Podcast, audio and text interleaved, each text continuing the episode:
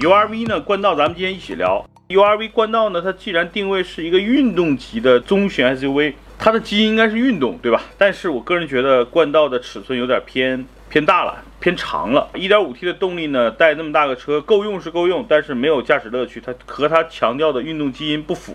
2.0T 的车呢，有点贵。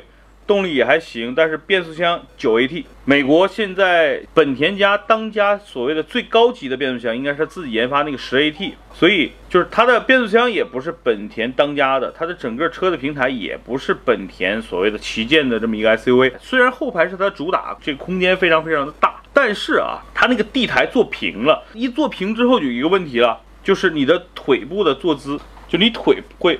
偏往上一点，所以你坐在后边，相当于是坐在小板凳的感觉，并不是特别舒服。所以关到 U R B，我就说到这儿，我个人并不是非常推荐这个车。